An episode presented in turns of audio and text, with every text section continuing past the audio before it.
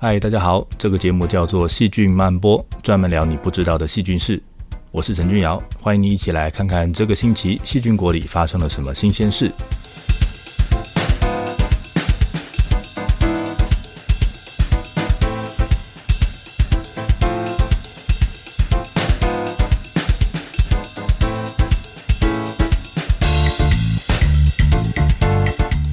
COVID 的疫情让人充分了解病毒的威力。被感染的人会变成活动病毒培养箱，传出更多的病毒。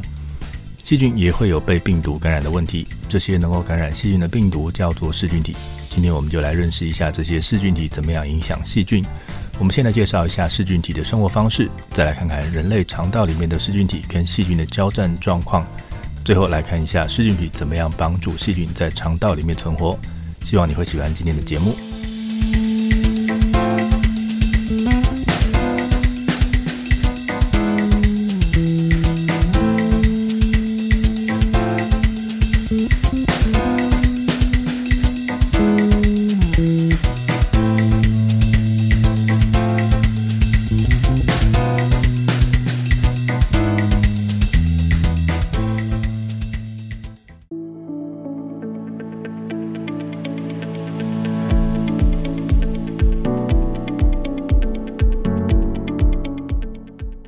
罗斯娃娃一个套一个，生物现象也一个套一个。漫画里面会这样画：人像病原菌一样爬满了整个地球，让地球生病了。细菌会感染人，爬到人的身体里面，长得到处都是，让人生病了。而细菌自己也会受到感染，感染细菌的是比它更小的病毒。这些会感染细菌的病毒叫做噬菌体。噬菌体不只是让细菌生病，它们真的会杀死细菌。根据估计，这个星球上噬菌体的数量大概是细菌数量的十倍。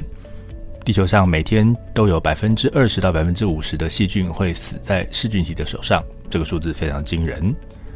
但是细菌长得太快了，所以噬菌体也没有办法把细菌吃光。可是如果噬菌体不在，那那些没有被吃掉的细菌可就不知道会做出什么事情来了。所以噬菌体是在这个生态系统里面一个重要的成员。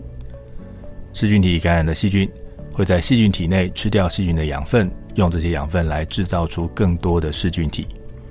一只噬菌体进去之后，最后会是几百只跑出来，去感染下一批的细菌。所以只要有细菌在，附近应该就会有很多的噬菌体。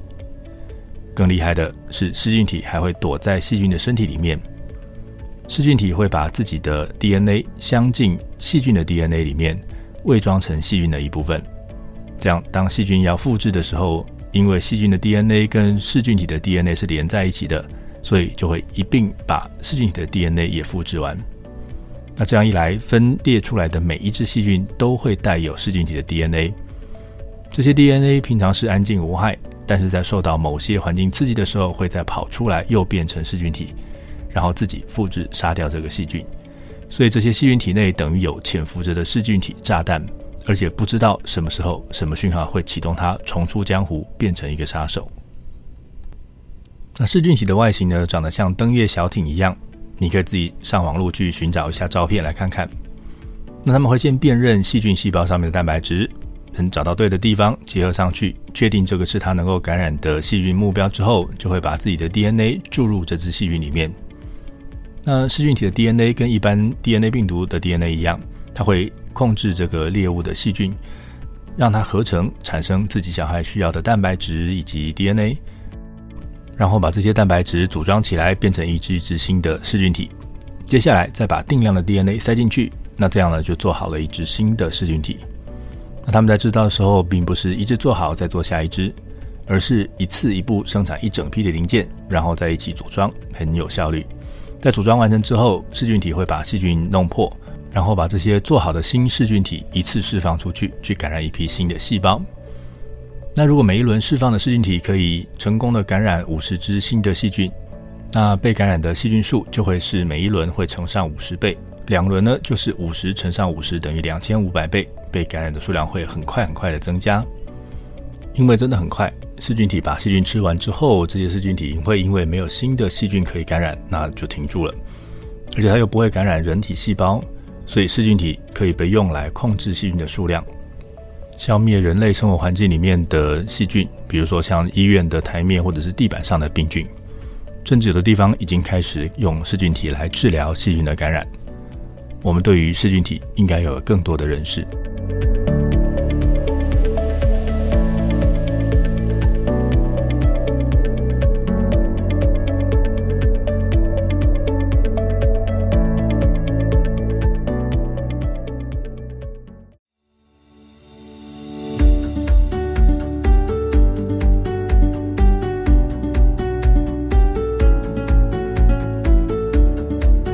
人类天生就对传染病有极大的恐惧，因为我们害怕它一旦开始传播，就要杀光所有的人才会停下来。电影里面常常利用下面这个公式：某个恐怖的病毒会感染人，被感染的人会在痛苦死去之前把病毒传给更多的人。每一轮都让被感染的人数以等比级数成长，不用多久就快要把所有的角色都杀光了。那当然，在电影里面，最后男主角或者是女主角就会找到某个好方法来拯救众人，让自己变成英雄。但是在自然界里面，可没有剧本里面安排好的这种英雄会出现，所以呢，应该是整群生物全灭这样必然的结局。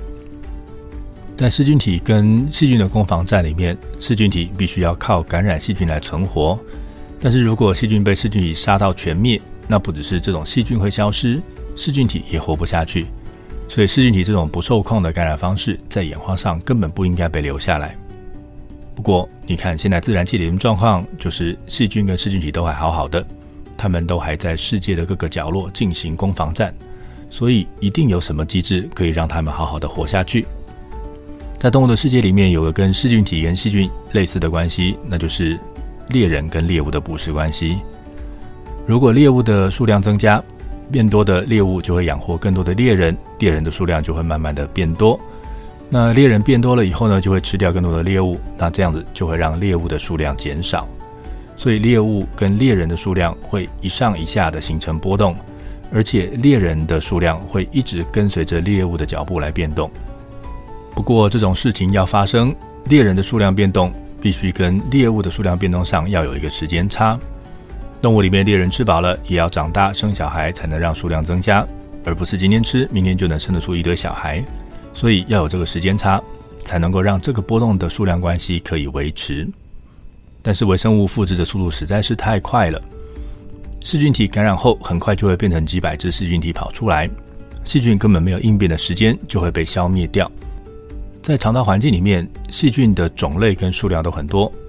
待在半消化的食物里面的细菌，就会像在河流里面一样，持续的被往后带，然后离开肠道。而有办法往肠壁的黏液集中的这些细菌，才比较会有机会在肠道里面留下来。这些细菌大量的聚集在黏膜的表面，就让这边成为噬菌体的猎场。每一种噬菌体都有自己能够感染的专属细菌猎物，那应该在短时间之内就能够清除掉这些猎物。但是这里是肠道，有大量肠壁细胞为了保护自己而分泌出来的黏液，那这些黏液呢，会持续的脱落。带走这一区的细菌跟噬菌体，谁的数量比较多，被带走的数量也会比较多，损失就比较惨重。这样呢，就能够控制这些菌跟噬菌体的数量不会无限制的增加。噬菌体杀死细菌的效果会随着细菌的数量而改变。那因为噬菌体不会动，只能靠着随机扩散，那一切交给命运安排。所以只要细菌的数量多，噬菌体就容易撞上细菌，就容易造成感染。那谁多了，谁就会受到比较大的感染压力，那接着数量就会变少，所以这是个标准的谁出头就打谁的机制。那如果细菌的数量少，或者是它埋在黏液里面，噬菌体就碰不到，而细菌只要没有死光，就还有东山再起的机会。所以这样一来，任何一种细菌的数量都会被能够吃它的噬菌体监控着，就维持在那个地方。那不同种细菌之间的竞争也应该要考虑进去。假设 A 菌跟 B 菌都在肠道里面抢资源，当 A 菌被 A 菌的噬菌体感染而变少，就给了对手 B 菌比较大的生存空间。那 B 菌变多了，造成 B 菌的噬菌体变多，反过来让 B 菌也变少。那这样呢，就会让 A 菌受到竞争变少而有发展的机会。再来是黏液会造成扩散的困难，这件事呢也会让噬菌体不容易扩散。那这个效果呢，会让这里的噬菌体只能在这里的地方战场杀戮，影响不到隔壁村的细菌，所以造成的结果是这一村的 A 菌被消灭，留下 B 菌；隔壁村的 B 菌被消灭，留下 A 菌。所以你从整个肠道世界来看 A 菌跟 B 菌会在不同的地方被保留下来而共存了。所以这些机制加起来，因为噬菌体的存在，就比较容易促成肠道里面细菌的共存，而且它的数量会被控制在一定的范围里头。噬菌体可以帮助人类肠道里面维持很多菌的状态，那这个是过去比较没有被注意到的事情，因为过去我们只注意到噬菌体会消灭细菌的这件事情。今天你讲到肠子里有很多菌，其实已经是件很多人都不知道的事情。原来肠子里面还有很多的噬菌体。而且这些噬菌体还会影响到肠子里面细菌的组成，嗯，这个就更奇怪了。以上资讯来自《Nature Review Microbiology》在二零二二年的研究报告。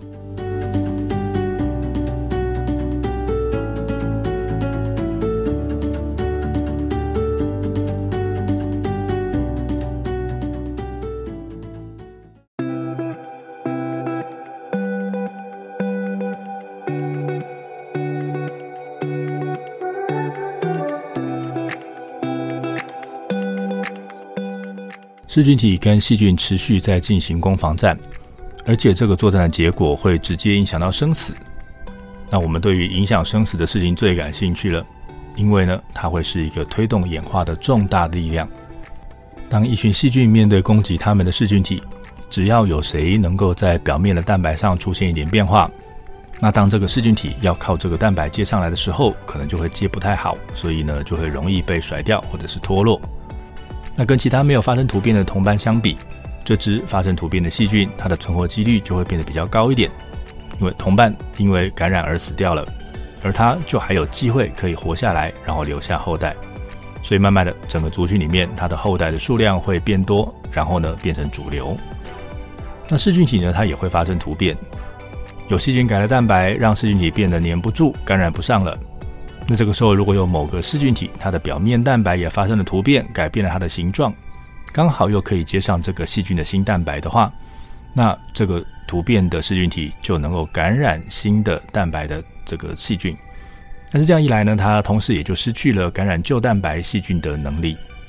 于是，在这个社会里面，就会留下了带有旧蛋白的细菌，以及配备旧蛋白的噬菌体。也会有带有新蛋白的细菌，以及配备新蛋白的噬菌体。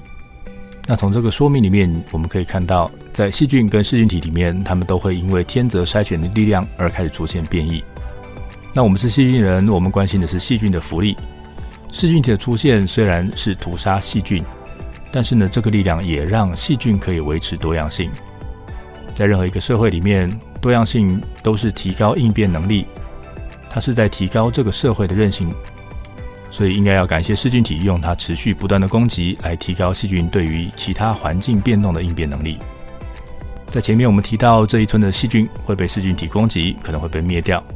但是呢，也有可能因为有黏液的保护，让这里的细菌有机会演化出反制噬菌体的机制。这里的细菌对噬菌体有某个程度的抵抗力，而不会全灭，那维持着这个细菌跟噬菌体对峙的局面。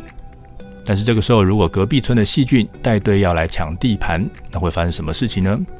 因为隔壁村的细菌跟这里的细菌，它们是同一种细菌，它们的需求是相同的，它们的能力也差不多，所以竞争起来一定会是一个难缠的对手。不过呢，隔壁村来的细菌应该没有看过这里才会有的噬菌体。那这些没有跟在地噬菌体交手过的细菌，当他们入侵到新的地方的时候，就要面对当地的噬菌体。跟他们直接交战，那因为他们还没有演化出应变的机制，所以当他们碰到这些噬菌体的时候，被屠杀的机会很大。这样一来，这些噬菌体反而是帮助细菌守住了地盘，变成了保护细菌的力量。所以从这些例子里面，你可以看到，噬菌体对细菌来说可以是坏人，也可以是好人。噬菌体跟细菌一直处在一个动态平衡的状态，而且双方一直在想办法要打破这个平衡。但反而就是因为这样子的努力，让他们能够一直维持在平衡的状态下。这不就跟我们的生活一样，各种的挑战把我们搞得很累，但也就是因为这些挑战，让我们能够持续维持站立，可以维持活着的状态。人生就是一连串的战斗，大家继续努力吧。以上的资讯来自二零二二年《Nature Review Microbiology》里面的研究报告。